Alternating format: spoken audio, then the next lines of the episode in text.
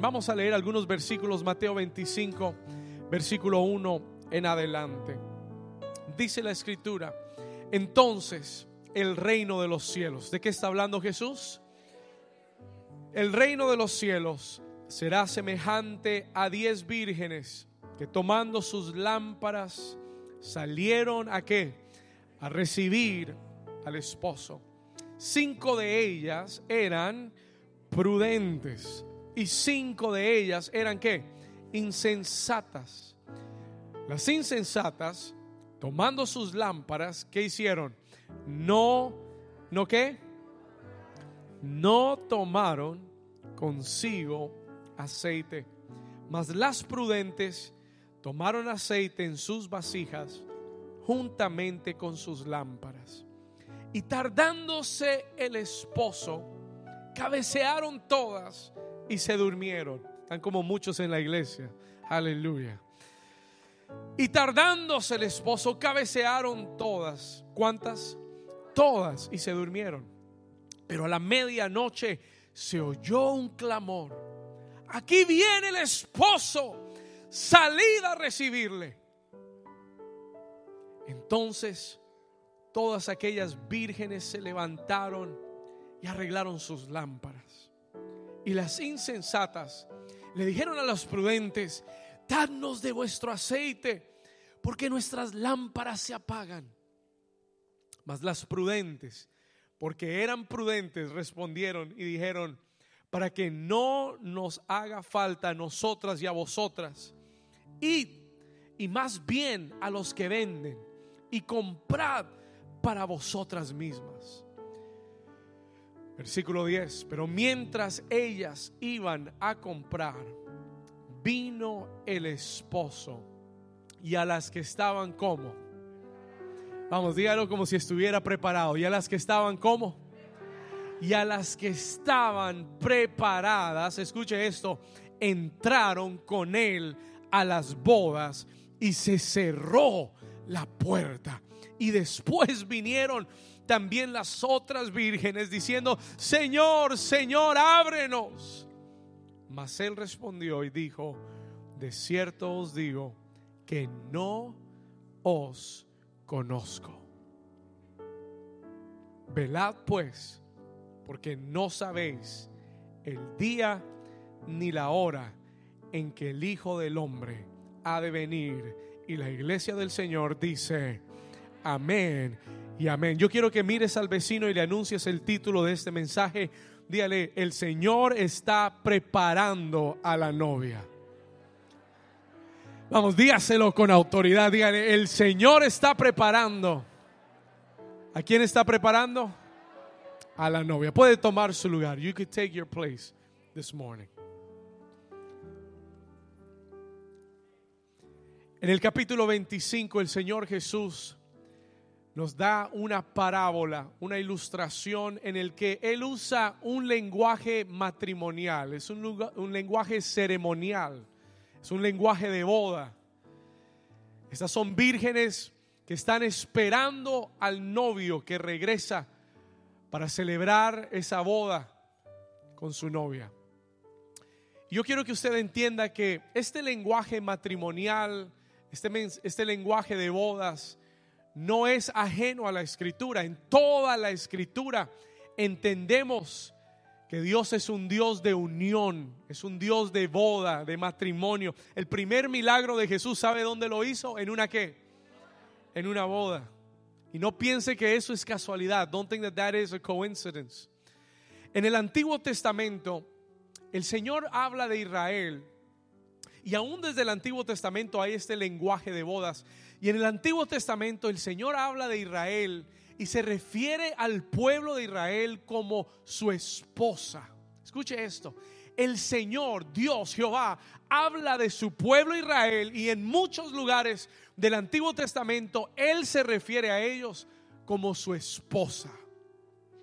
Él dice, yo soy el esposo de Israel. Pero cuando llegamos al Nuevo Testamento, ya la historia no se trata tanto de Israel y del Señor Jehová.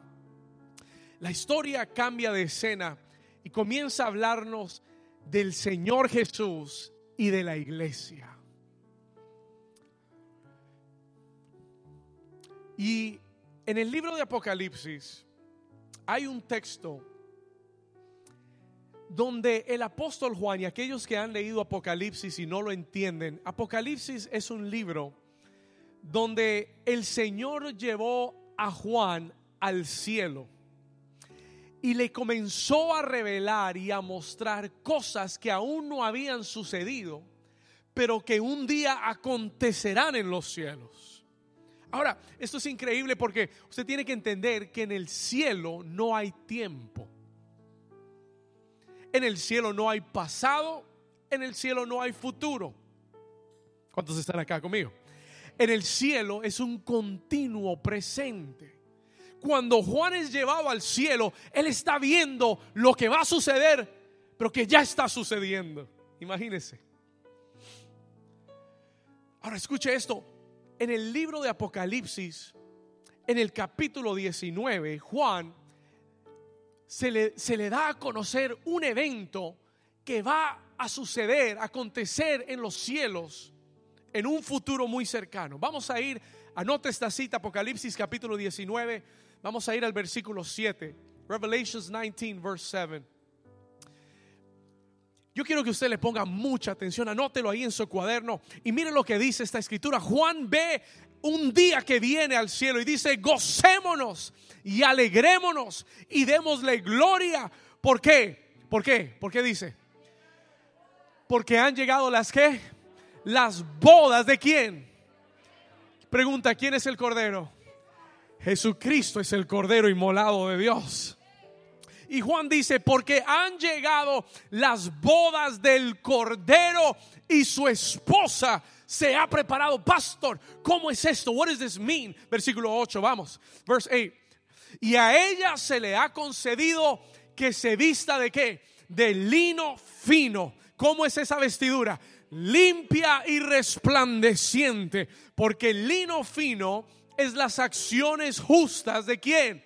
De los santos. Versículo 9, verse 9.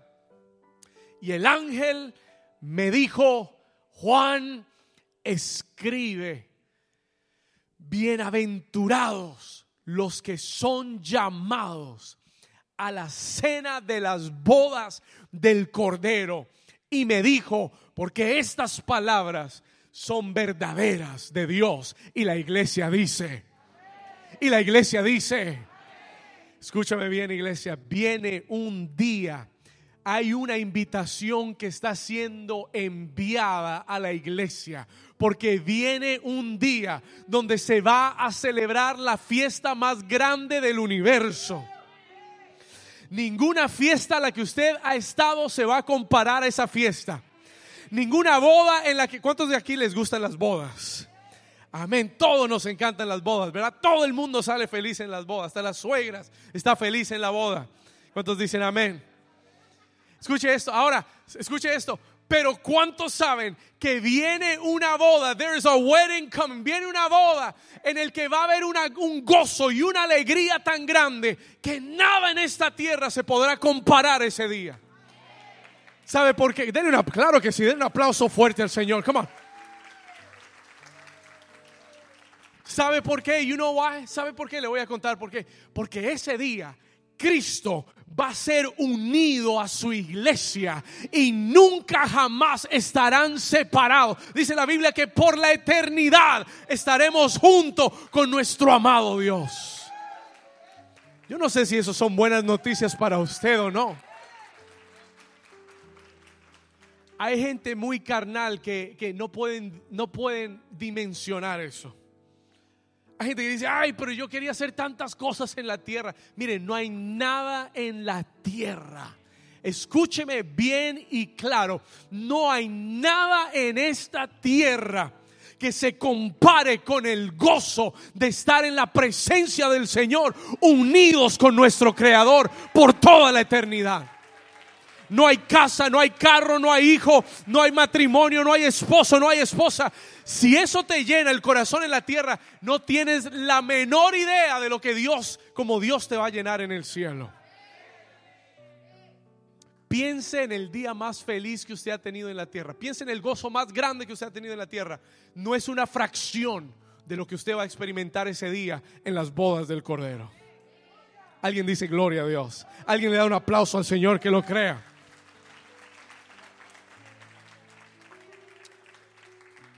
Vienen las bodas del Cordero. Y mientras, escuche esto, mientras yo estudiaba este pasaje de Mateo capítulo 25 y leí esta parábola de las diez vírgenes y todo este lenguaje matrimonial de boda que el Señor Jesús está usando, el Espíritu Santo me hizo una pregunta. The Holy Spirit asked me a question. El Espíritu Santo me dijo, David, ¿tú crees que todos en la iglesia, tú crees que todos los creyentes, que todos los cristianos que vienen a la iglesia son parte de la novia de Cristo? Do you think that all of them are part of the bride? Y eso quedó resonando en mi corazón. Mucha gente viene a la iglesia, escúchame bien. Pero en este pasaje de Mateo 25, el Señor Jesús nos enseña que no todo el que recibe al Señor Jesús y no todo el que viene a una iglesia es parte de la novia de Cristo. ¿Y sabe por qué este mensaje de hoy? You know why this message today? Esta es una continuación, ¿sabe por qué? Porque el Señor está preparando a la novia. Y te tengo una buena noticia. Si tú estás aquí en este lugar hoy, es porque el Señor quiere preparar tu vida. Es porque Él quiere que el día de las bodas del Cordero tú estés ahí. Si estás en este lugar, es porque el Señor te está dando una invitación, porque Él anhela que tú seas la novia que Él viene a buscar. Si tú lo crees, dele un aplauso como Él se lo merece al Señor. Vamos. I feel the presence of God this, this afternoon. Quiero darle algunas claves para entender esta parábola. Let me give you some keys to understanding the parable. Quiero darte claves para que puedas entender esta parábola que acabamos de leer. Hay algunos elementos, cuatro elementos principales, cuatro, anótelos si usted puede, anote estos cuatro elementos. Primero, la parábola habla del novio que va a regresar por la novia. Cuando la parábola habla del novio, nos está hablando de Cristo. Él es el novio. Él es el novio que está pronto a regresar por su novia. Número dos. Esta parábola nos habla de diez vírgenes. Y cuando el Señor habla de las vírgenes, esto representa, note esto, las vírgenes representa la naturaleza de la verdadera iglesia que es pura, que es que está guardada para el Señor. Eso es lo que es una virgen. Y el Señor dice, la iglesia será como diez vírgenes. Esa es la naturaleza de la iglesia verdadera.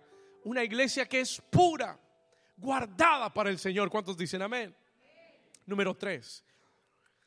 En la parábola encontramos las lámparas ¿Qué significan las lámparas, pastor? Salmo 119, versículo 105. Dice la escritura, lámpara es a mis pies, ¿tú qué? Vamos, léalo conmigo, lámpara es a mis pies, ¿tú qué? Las lámparas en esta parábola significan lo mismo que la escritura dice. La lámpara es la palabra de Dios. Estas diez vírgenes todas tienen esa naturaleza estas diez vírgenes todas tienen lámparas, tienen la palabra de Dios. Y por último está el aceite, diga conmigo el aceite.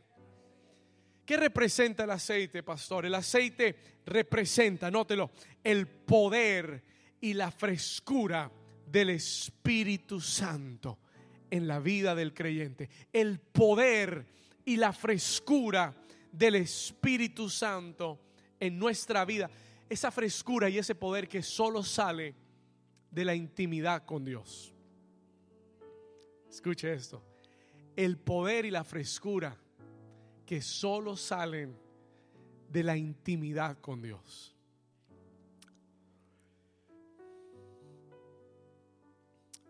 Jesús declara en la parábola que habían diez vírgenes, todas esperando al Señor. Todas eran vírgenes. Escuche, todas habían recibido al Señor Jesús. Todas habían sido lavadas por la sangre del Cordero. Todas tenían lámparas, diga conmigo, lámparas. Es decir, que todas tenían la palabra en sus vidas. Todas habían recibido la palabra. Jesús nos dice que todas habían comenzado muy bien. Todas habían arrancado bien el camino. Pero hay una diferencia que se marca entre las diez vírgenes y se separan cinco de ellas. Y Jesús lo dice desde el principio de la parábola en el versículo 2. Mire lo que dice el versículo 2. Cinco de ellas, diez eran vírgenes, diez tenían lámparas, mas cinco de ellas eran qué cosa? Cinco de ellas eran prudentes y cinco insensatas. Jesús separa los dos grupos. He separates two groups. Diez vírgenes, todas con lámparas, pero la diferencia entre ellas es que unas eran sabias y las otras insensatas. Ahora, escúcheme bien, amarres el cinturón, porque esta palabra insensatas es la palabra necias.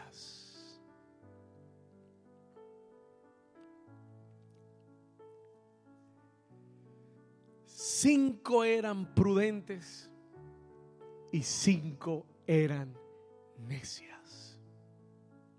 Note que Jesús no dijo cinco eran buenas y cinco eran malas. Él dice cinco eran sabias, pero el otro grupo eran necios. Ahora, deténgase conmigo por un momento, porque el Señor me detuvo en ese, en ese, en ese versículo y me dijo, David, ¿tú entiendes lo que quiere decir? Hay mucha gente buena en la iglesia, pero que es necia. Hay mucha gente con buen corazón en la iglesia. Hay mucha gente que ama a Dios en la iglesia. Pero son necios. ¿Y por qué son necios, pastor? ¿Sabe quién es un necio? Le explico quién es un necio. ¿Usted sabe quién es un necio? Esa es la persona que usted le dice lo que debe hacer. Usted le enseña lo que es correcto hacer saben lo que es correcto y aún así deciden hacer lo incorrecto, pensando que las consecuencias no lo van a alcanzar. Ese es un necio.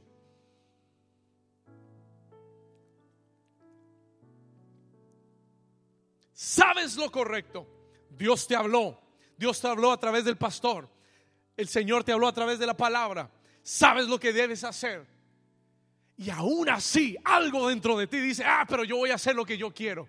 Lo voy a hacer a mi manera. Las consecuencias no me van a alcanzar. Voy a estar bien.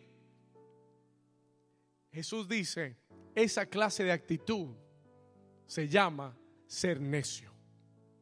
Y la gente que se va a quedar fuera de las bodas no son los malos, son los necios. Ahora, ¿Cuántos, están aquí conmigo todavía? Pastor, no sé si eso es verdad. Mateo capítulo 7. Acompáñame rápido. Jesús lo explicó en, otro, en otra porción. Mateo 7, 24. Escuche esto con atención.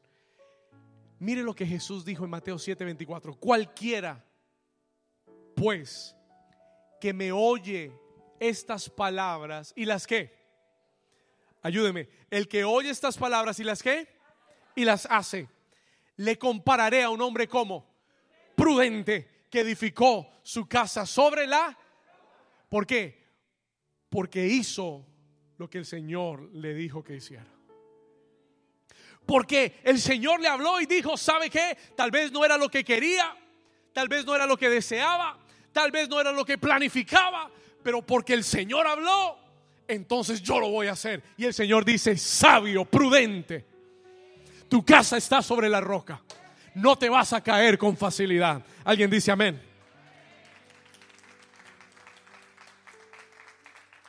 Pero miren lo que dice el versículo 26. Vamos a ir al versículo 26, rápido. Versículo 26. Pero cualquiera que oye estas palabras, que oye mis palabras y no las hace, le compararé a un hombre como insensato. La misma palabra que usó para hablar de las cinco vírgenes insensatas, necias que oyeron mi palabra, entendieron el mensaje, pero que no la practicaron. No obedecieron. Miren lo que Jesús dice. Que edificaron su casa sobre la arena. Versículo 27, verse 27. Descendió la lluvia, vinieron los ríos, soplaron los vientos y dieron con ímpetu contra aquella casa. ¿Y qué le sucedió a la casa? cayó y fue qué? Grande su ruina. Cayó y por ser necio, por ser cabeza dura, por querer hacerlo como él quería, su casa sufrió una gran ruina. Esto es lo que Jesús enseña. ¿Qué es la diferencia entre dos grupos dentro de la iglesia. Unos que serán la novia y otros que no serán la novia.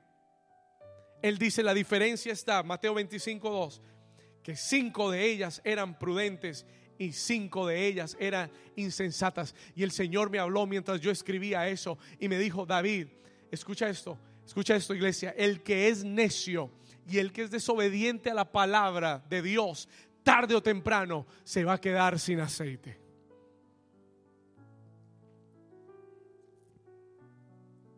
el Señor me habló y me dijo, David, el que es necio, tarde o temprano, se quedará sin aceite.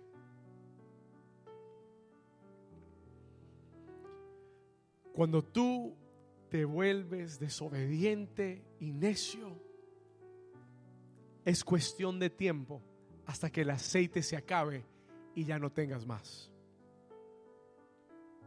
Pero tu obediencia tu rendición, tu búsqueda, tu humildad delante de Dios es lo que va a causar que el aceite siga fluyendo en tu vida. Oh, aunque seas débil, aunque no tengas muchas fuerzas, Jesús le dijo a la iglesia de Filadelfia, aunque eres débil y no tienes muchas fuerzas, pero has guardado mi palabra. Y por eso yo te guardaré del día de tribulación que viene sobre la tierra. Alguien dice amén. Vamos, mira al vecino y dile, guarda la palabra de Dios.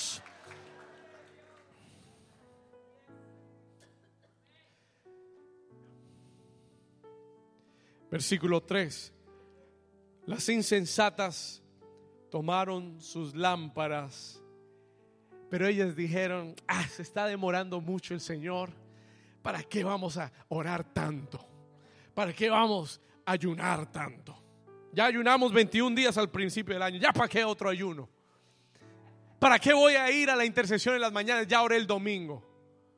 Escúcheme. Ellas dijeron, insensatamente dijeron, ya tenemos las lámparas. ¿Para qué el aceite? Mañana buscamos el aceite. Lo que ellas no sabían es que a la medianoche iba a haber un grito, un clamor ¿Sabe por qué la medianoche? Porque el tiempo ya se estaba cumpliendo. El día estaba por acabarse. Y a la medianoche hubo un grito. Y el grito decía, el, novio viene. Y todas se despertaron. Pero las que eran prudentes, escúcheme bien, ellas no estaban preocupadas. Si este mensaje te preocupa, es porque hay algo que tienes que arreglar. Pero las prudentes se despertaron y estaban listas. Ellas dijeron, llegó el esposo. Wow, we are ready to go. Y prendieron sus lámparas y encendieron el fuego porque ya tenían las, y esa es la, esa es la característica de, de, la iglesia prudente que se acuesta en la noche con el aceite en la lámpara y se despierta en la mañana y va a buscar de nuevo aceite para llenar su lámpara otra vez y está continuamente, escuche, ardiendo en fuego para Jesús. Alguien dice amén. Así tenemos que ser. That's how we need to be. Se acabó el día y vamos delante del Señor y presentamos nuestra vida y hablamos con Él y lo adoramos y despertamos a la siguiente mañana. Señor, no ha regresado, pero hoy puede ser el día. Hoy, Señor, lléname una vez más. Hoy, Señor, dame tu frescura. Hoy, Señor, quiero buscar tu rostro. Hoy quiero adorarte de nuevo. Hoy quiero presentar mi vida delante de ti de nuevo. Esa es la novia prudente. Ahora, mientras yo meditaba en este texto, el Señor me dio las cualidades de la novia que Jesús viene a buscar. Y el Señor me regaló cuatro cualidades que yo quiero darte rápidamente. Porque si Él está preparando a la novia, yo tengo que comenzar a ver esos, esas revistas de novia ¿Se ha visto esas revistas de novia? Ok. Y tengo que comenzar a ver cómo es la novia de Cristo. Tengo que ver cómo, cómo se parece la novia de Cristo. How is the bride of Christ? What does she look like? Y yo quiero darte cuatro, cuatro características que el Espíritu Santo me dio de lo que la novia debe ser. Número uno, vamos rápido. Número uno, number one. La primera característica de toda novia y más de la novia de Cristo es que la novia debe estar comprometida.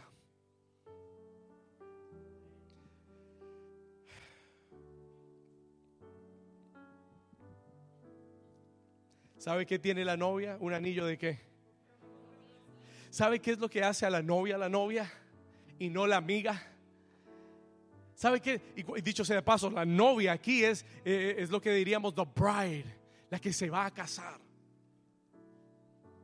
¿Sabe qué es lo que hace la novia a la novia? Que ella está comprometida con el novio. Que no habla con otros, no tiene otros amiguitos, no tiene otra gente que le está hablando al oído. Ella está comprometida con el novio. She's committed to the, to the bridegroom. ¿Cuántos dicen amén? Escúcheme lo que le voy a decir. Hace unas semanas atrás hay, una pareja de, cantantes muy famosos latinos y ellos hablan de Jesús y aman a Jesús y que quieren a Jesús. Y, y hace unas, no sé, un par de meses atrás yo los veía y, y, me alegraba. Al principio me alegré tanto. Yo decía, wow, estos jóvenes hablando de Jesús con tanta fama y tanta popularidad. Y después viéndolos de nuevo me di cuenta de que comenzaron a hablar de, cosas y mostrar cosas en su vida que yo decía, pero ¿será que sí aman a Dios?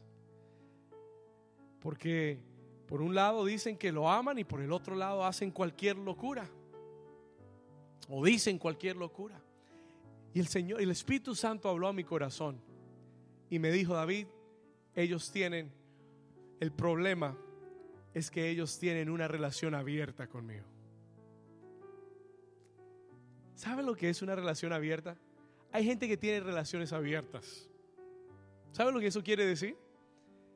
Hoy estoy contigo, pero si mañana me enamoro de otro, me voy con el otro. Y si después eh, nos contentamos, nos volvemos a juntar. Hay gente en las iglesias que tienen una relación abierta con Dios.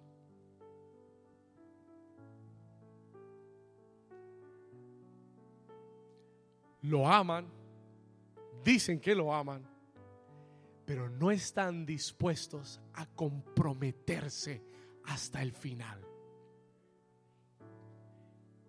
Y una de las características de la novia por la que Jesús va a regresar es que es una iglesia comprometida con Dios. Si hay pandemia, seguimos con Dios. Y si no hay pandemia, seguimos con Dios. Si está soleado, a la casa de Dios. Y si está lloviendo, a la casa de Dios también. ¿Alguien está aquí conmigo? Si me está yendo bien, gloria a Dios. Y si me está yendo mal, Dios sigue siendo bueno también. Hay un compromiso con Dios. No con el hombre, no con el pastor, no con los líderes, con Dios.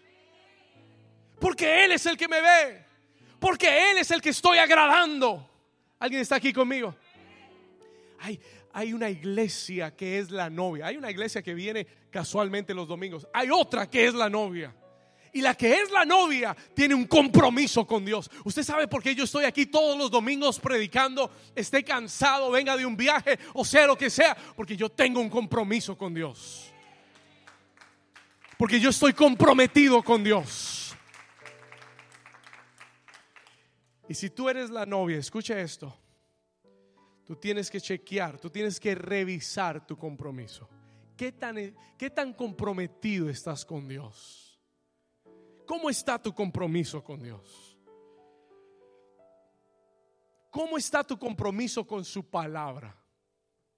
¿Cómo está tu compromiso con tu iglesia? Ay, hay gente que viene y me dice, no, pastor, pero es que yo soy la iglesia. Y yo, yo, soy la iglesia donde yo voy, ahí está el Señor. Amén. Pero la Biblia dice, el Señor de la iglesia dijo, no os dejéis de congregar, como muchos tienen por costumbre. Este problema viene desde, desde que comenzó la iglesia. No dejen de congregarse como muchos tienen por costumbre, sabiendo, aún más sabiendo, que el día se acerca. La novia, diga conmigo, la novia está comprometida. Y cuando vienen a hacerle ojitos, ella le muestra el, anillo de compromiso. ¿Cuántos dicen amén? ¿Estamos acá? Y cuando el mundo viene a tratar de hacerle ojitos, yo estoy comprometida con el Señor. Él me compró a precio de sangre. Él me redimió y yo no estoy para nadie más, estoy para el Señor. Vamos, dale tu mejor aplauso en esta tarde. Número dos, vamos a seguir rápido. Número dos, la novia tiene una relación íntima con el novio. La novia conoce al novio, sabe quién es el novio. Y yo le decía a la primera reunión en la mañana, si usted se va a casar con él, sepa quién es él. Si se va a casar con ese hombre, tiene que saber de, dónde es su familia, tiene que saber eh, cuánto tiene en el banco, el número de la cuenta, sepa todo, todo, su historia familiar, su, su árbol genealógico, tiene que conocerlo todo. Hay gente que se anda casando con desconocidos. Usted tiene que conocer al novio. ¿Alguien dice amén? Tiene que tener una relación. Ah, dicho sea de paso, cuando Jesús en, la parábola dice la escritura que se cerró la puerta y las cinco estaban tocando. ¿Sabe lo que él le respondió? No las conozco. Mas él respondiendo le dijo, de cierto os digo, no os conozco. Hay gente que su relación con Dios es los domingos a las 12 del día que su relación con Dios depende de una iglesia o de un pastor. Tú necesitas todos los días buscar a Dios íntimamente. Tú necesitas tener una relación con Dios, conocer a Dios personalmente. ¿Alguien está aquí conmigo? La verdadera novia es la que reconoce la voz del novio. Jesús dijo, mis ovejas oyen mi voz y a otro pastor no seguirán. La verdadera novia conoce la voz de Jesús. Tú sabes oír la voz de Dios. Tú sabes cuando Dios habla. Eso, eso, eso te muestra que tú eres la novia. That shows you you are the bride. Eso te muestra que tú has pasado tiempo con Él Escúcheme. La verdadera novia tiene una, una vida de oración. La verdadera novia adora a Dios apasionadamente. Porque la adoración es relación. A la verdadera novia no hay que decirle, levante las manos, abra la boca, cante más alto, dígame. La verdadera novia adora a Jesús, grita para Jesús, canta para Jesús, danza para Jesús. Y aunque esté desafinada, no le importa, porque no es para la gente, es para Jesús. Ella adora con pasión, porque tiene una relación con el amado. En el libro de los cantares, eh, la novia habla y dice, estoy enferma de amor por ti. Y esa es la voz de la iglesia. That is the voice of the church. Que dice, estoy enferma de amor por mi Dios, por mi Jesús amado.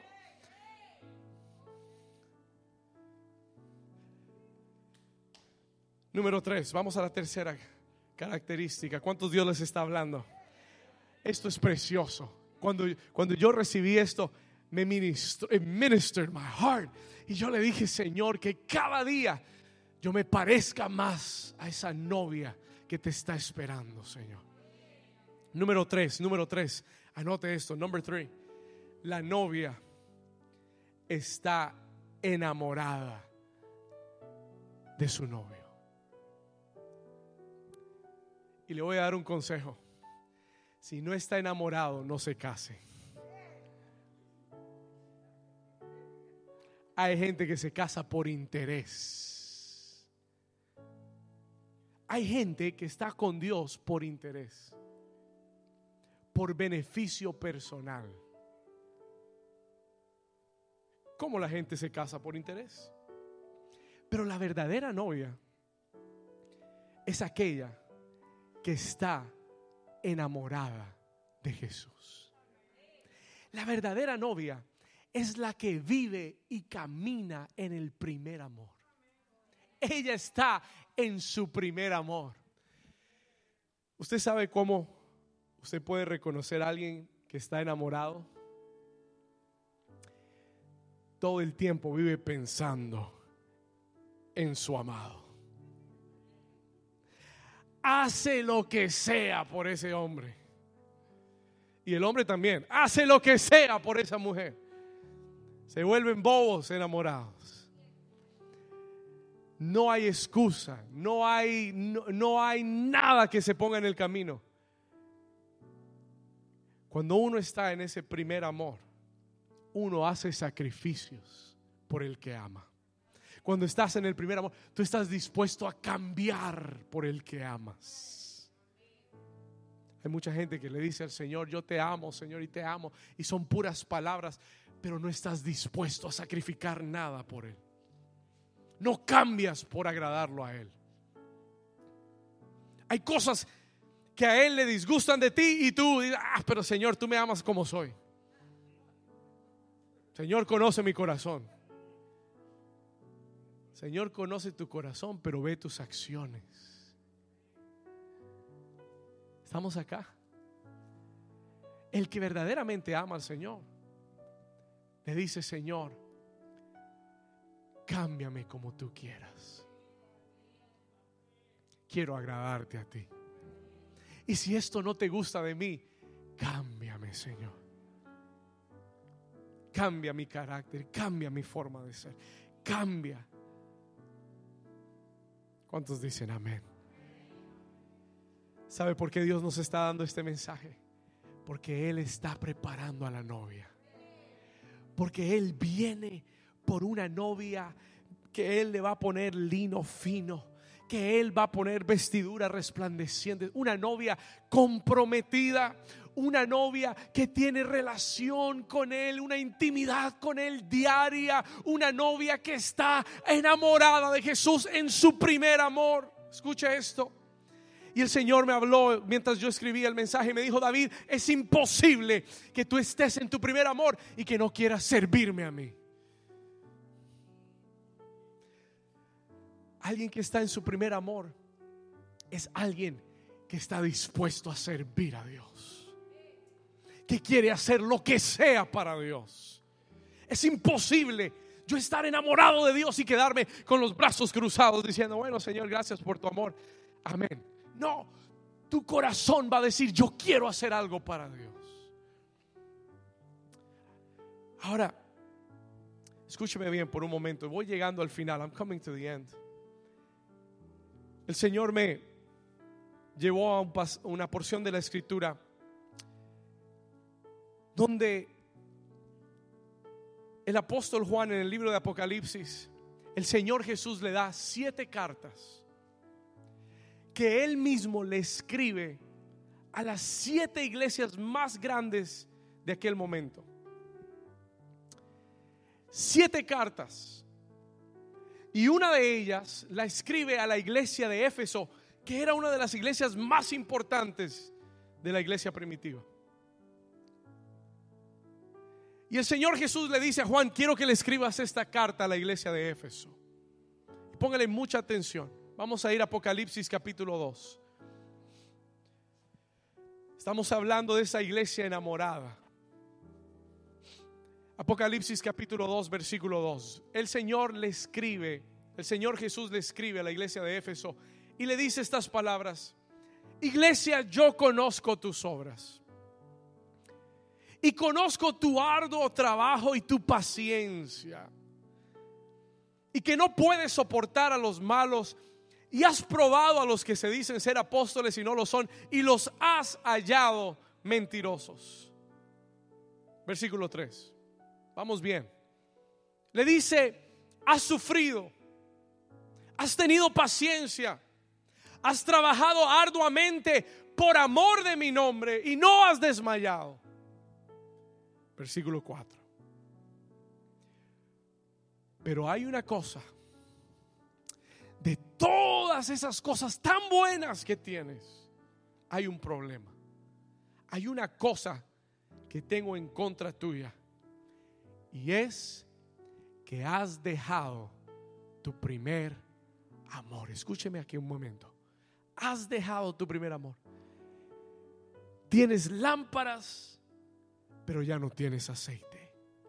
Trabajas arduamente para mí. Me amas pero ya no tienes el fuego que tenías. Ya no tienes la pasión que tenías. Antes llegaba, antes no podías esperar hasta llegar el domingo a la casa de Dios. Ahora hay que motivarte, hay que orar por ti, hay que arrastrarte para que llegues.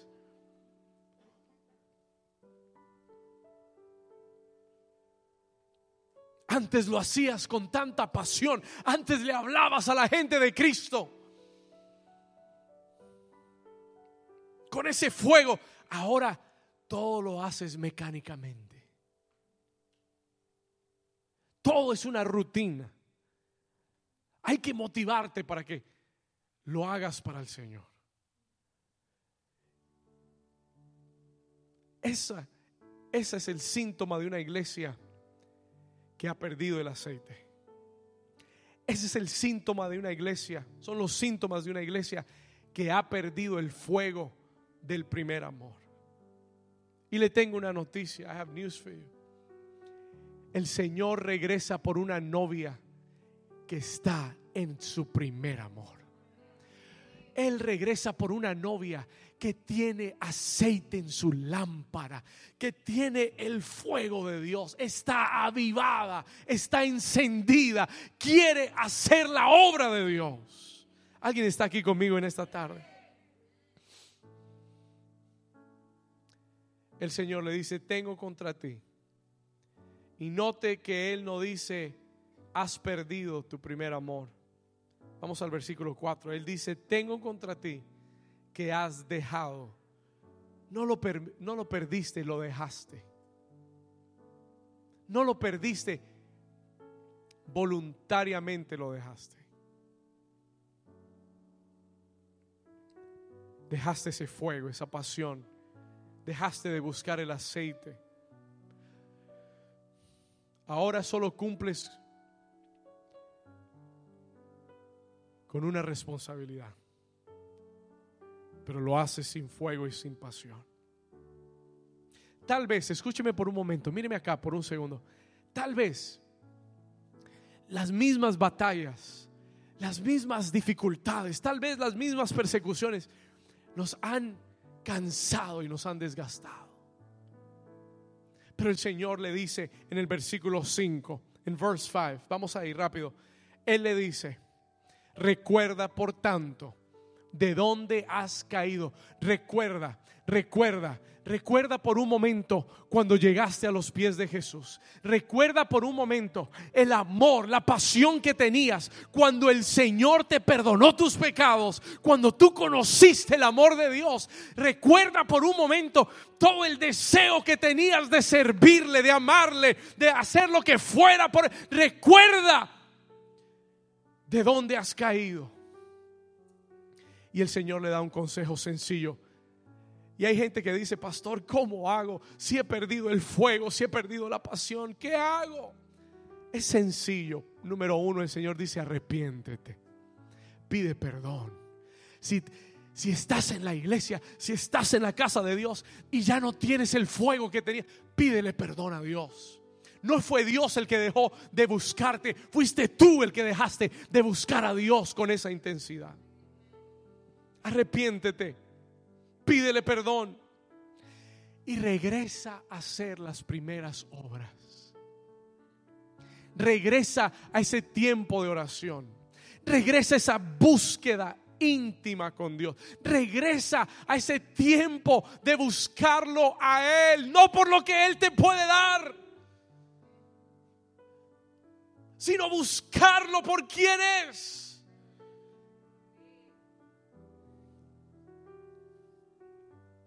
Con esa sencillez. No con palabras que hemos aprendido en, la iglesia. Ay, poderoso, altísimo, eterno, Shaddai, Elohim. Amén, todo eso es lindo. Pero a veces tenemos que regresar a la sencillez. Le cuento algo personal. Mis oraciones más poderosas, las oraciones que Dios más responde donde yo más siento la presencia de Dios, son las oraciones que hago con el corazón abierto. Donde yo le digo, Señor amado, aquí estoy. Perdóname si te he fallado. Perdóname si te si me has buscado y he estado ocupado. Me rindo, me humillo ante ti, Señor. Sé que te he fallado sé que tú quieres más de mí. Pero hoy vengo a tu presencia, Señor. Enséñame. Todos los días le digo al Señor, enséñame. Enséñame porque necesito aprender de ti, Señor. Es esa sencillez que el Señor mira y dice, ahí está mi hijo. Ahí está, ahí está mi amado. Regresa, arrepiéntete y regresa a las primeras obras. No me quites el versículo, vamos. Regresa a las primeras obras. Dice, porque si no, vendré a ti pronto. Estamos en el versículo 5, ¿verdad? ¿Estamos ahí? Quiero que todos lo lean. Yo me lo sé, pero si no, vendré a ti pronto. ¿Y qué dice? Y quitaré tu lámpara de su lugar. Versículo 5. Ayúdame ahí. ¿Sí? Mira lo que dice. Pues si no, vendré pronto a ti y quitaré tu candelero de su lugar. Si no te hubieres arrepentido, dice el Señor. En esta tarde vamos a orar juntos por un momento. We're going to pray together for a moment. El Señor, como le habló a la iglesia de Éfeso, le habla a New Season hoy. Voy a invitarte que cierres tus ojos ahí donde estás. Cierra tus ojitos su presencia está en este lugar. His presence is here.